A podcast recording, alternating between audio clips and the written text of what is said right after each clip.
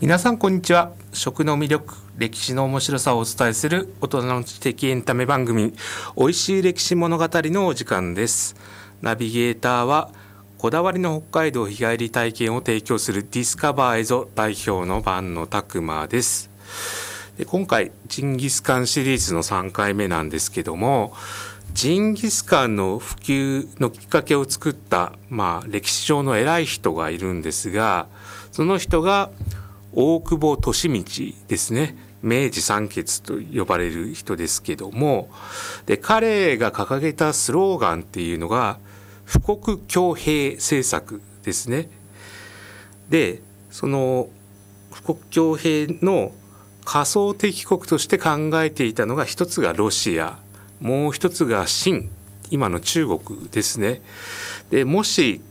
彼らと戦争になった時に戦うのは当然まあ寒い寒冷地なのでまあそういうところで防寒対策が必要だということを大久保利通が考えて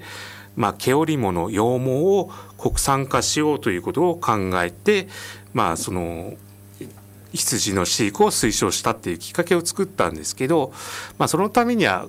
羊毛を輸入するんじゃなくて羊を国で買おう国産化しようっていうことで、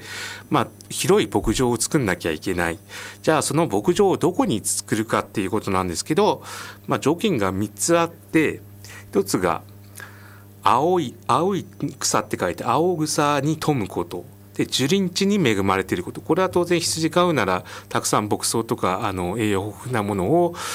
食べられる環境じゃなきゃいけないっていうこととあともう一つ大事なのは物資の輸送に便利なところ、まあ、物運んだり羊毛を輸出したりするのに便利なところということで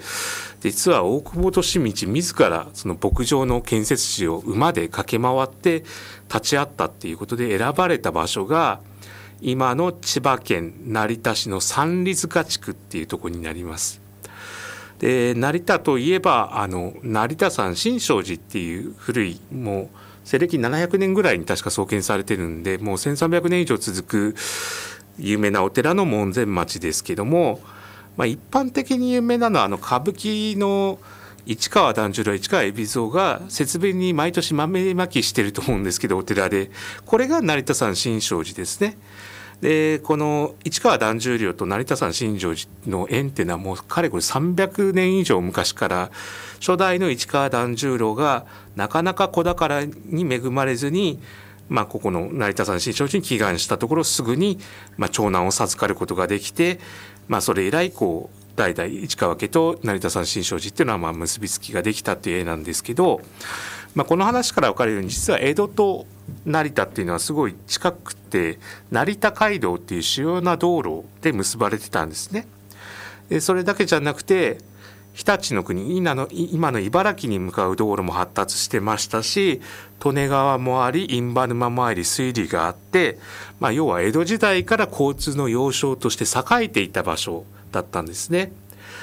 で交通の便がいいっていうこととまあ、あとは牧草とか、まあ、大地があって牧場とかに向いているっていうことで下総牧羊場っていうのを明治8年に設置されます。でアメリカとかから羊を3,000頭輸入していって、まあ、ここを一大羊毛の産地としていこうというのが大久保利通の計画だったんですが残念ながらその3年後の明治11年に清井坂の変というもので大久保利通が暗殺されまして、まあ、結局、まあ、この羊毛の国産化っていうのがまあ衰退していってしまったんですね。でまあもう大久保さんの暗殺もそうですしもう一つはやっぱりなかなか関東地方の高温多湿っていう気候が羊の飼育に向いてなかったのも一因ではないかと言われています。で結局下総牧羊場は規模を縮小して当時の宮内省に移管して御陵牧場というものになります。で要は皇族向けの牧場ということなんですけどこれはまあいろんな外国からいろんな偉い人が来た時にそういう国賓をもてなすようになった時に羊の肉の料理当時は羊肉っていうのはもう最高級の今もそうですけどフランスフレンチレストランとか行くともうラムとかはもう最高級の食材なんでそれを出すためのまあ、牧場として機能していきますし、まあ、皇族との結びつきがすごいむあの盛んになって今もあの毎年園遊会って皇族主催でやってますけど園遊会の名物ってのはジンギスカンなんですね。そのジンギスカンが使われるようになったのはこの下総牧羊場御陵場がきっかけでまあ明治天皇も2回ぐらいこの御陵城に遊びに行ったりとか皇族御用達の場になっていってで昭和天皇がご成婚結婚する時に、まあ、それを記念してこの御陵牧場の辺りに桜並木が植えられたりしたんですね。で戦後になるとこの三里塚地区、まあ、非常に広い牧場があるのでこれを払い下げて、まあ、旧満州とかあの国外からの植民地から引き上げた人が入植していって、まあ、そういう人たちが生活するために高陵牧場で飼っていた羊も払い下げていって周辺に羊を飼う農家がたくさん集まってきたと。でこういう人たちが綿養協会っていうのを設立して、まあ、ジンギスカンを提供する共用施設の綿養会館も建てられたんですね。でこれをきっかけにその三里塚地区でジンギスカン料理店の開店が相次いで三里塚の名物になりますでピークの昭和40年代には10軒近くもあのジンギスカン料理屋が並んでこの辺りはジンギスカン街道と呼ばれてたんですね。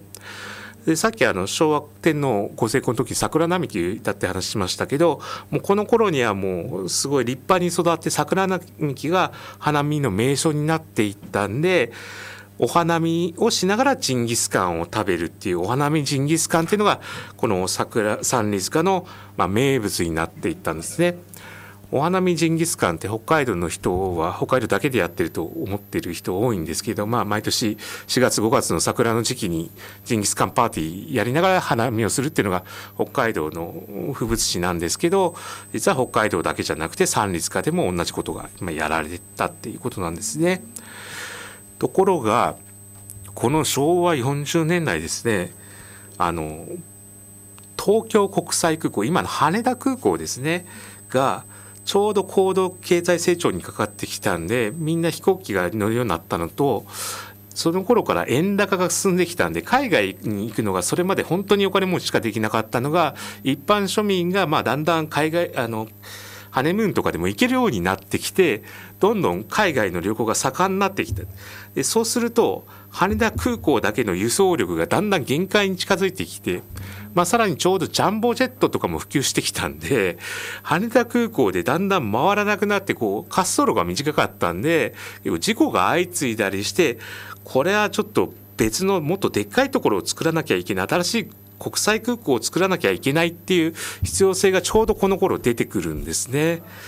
でそこでやっぱり空港の条件としてはまずは当然東京近郊じゃなきゃいけない。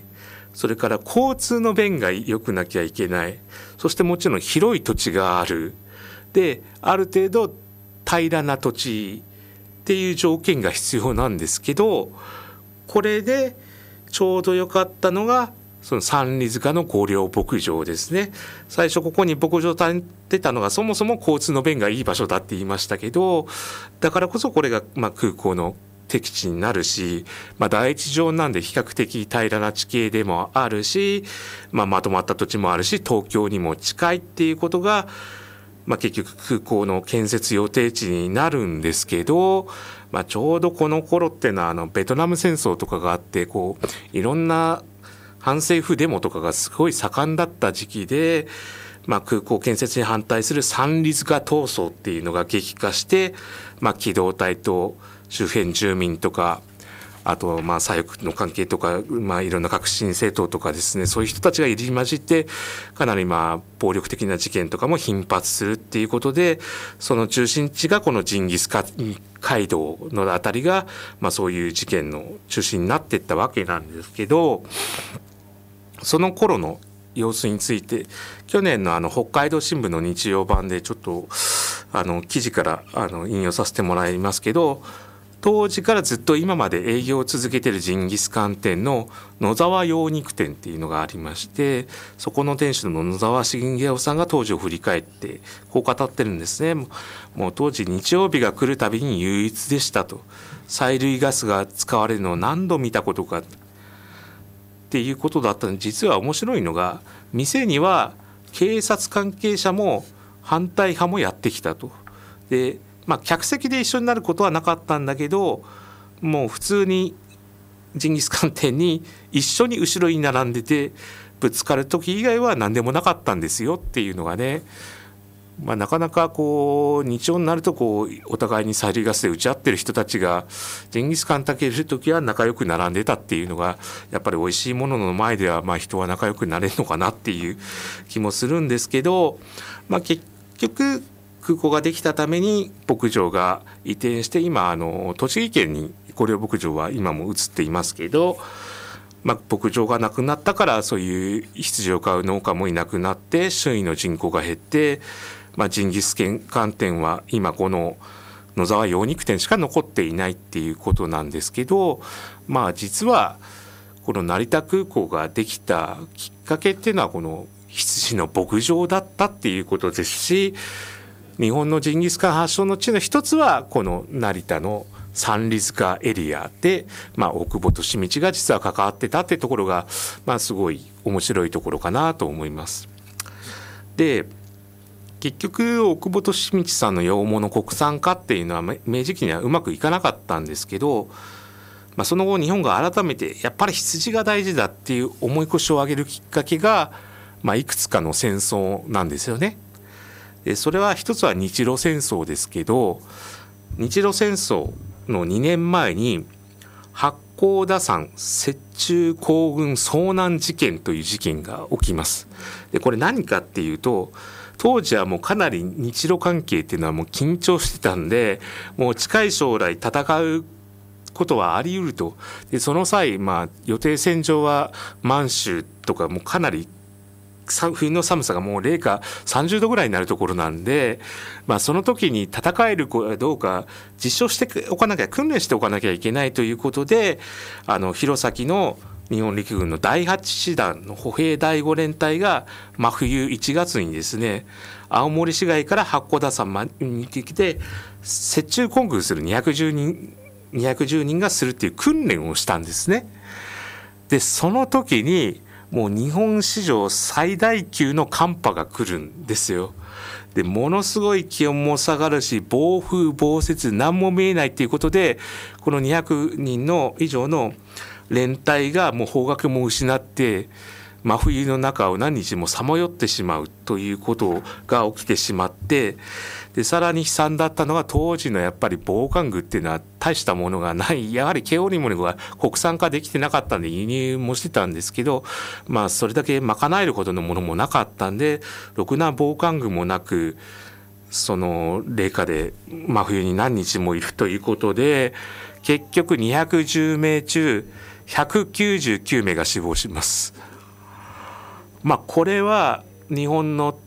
軍事訓練において最も多くの死傷者出した事件ですしあの登山史においても世界最大級の山岳遭難事故ですね。まあ、これはやっぱりその最大級の寒波が来たっていう風もあったんですけどやっぱり防寒具っていうのがしっかりしたものがあればもう少し犠牲も抑えられたのかなっていうことで、まあ、強い教訓になるんですけどまあ、結局大きく改善されないまま、まあ、そこから2年後に日露戦争が勃発して結局満州でま冬を越して戦うわけで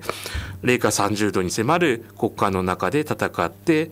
まあ、その時の防寒具って言ったらもうせいぜいヤギの毛皮で作ったチョッキとか、まあ、あとはもう布をマントのように巻きつけたとか そういう形でまあかなりもう凍傷とかにかかる人も多かったんですね。でそれでもまあある程度こう羊毛を輸入することでどんどん賄ってはいたんですが結果的にですねまあやっぱり海外から羊毛の輸入ができなくなったらもう軍服も作れなくなっちゃうっていう、まあ、奥本利道が懸念してたことが第一次世界大戦に起こっちゃうんですね。で1914年に起きた第一次世界大戦ではイギリスが軍事物資である羊毛の輸出を止めてしまうんですね。もう自国の軍服に回すので輸出に回せられないと。で当時はイギリス連邦であったオセアニアオーストラリアとかニュージーランドとかからその時は輸入してたんですけどそれが全部もうイギリス本国に持っていかれてしまって日本に輸入が停止されて羊毛製品が作れないつまり軍服が作れなくなってしまったと、まあ、こういったことがあったんでやはり羊毛は国産化しなきゃいけないということで第一次世界大戦後の1918年に綿羊100万頭計画というのを立案します。これは25年間かけて国内の羊の飼育層を100万頭にしてもう綿羊を国産化しようと輸入に頼らずに、まあ、軍服とかも賄えるようにしようという計画で、まあ、そのためにまあ、羊の無償で貸し付けてあげたりとか、まあ、割と格安で払い下げをしてあげたりとか、まあ、技術者をどんどん養成していったり羊を飼う農家に奨励金出したり補助金を出していったりっていう政策をしていったんですね。まあ、さらにそのためには羊をたくさん増やしていかなきゃいけないので日本国内に5か所の牧羊場を設置します。でそれが熊本と兵庫と茨城で北海道が2か所で月寒と滝川の5箇所に収容所を開設したんですね。でさらには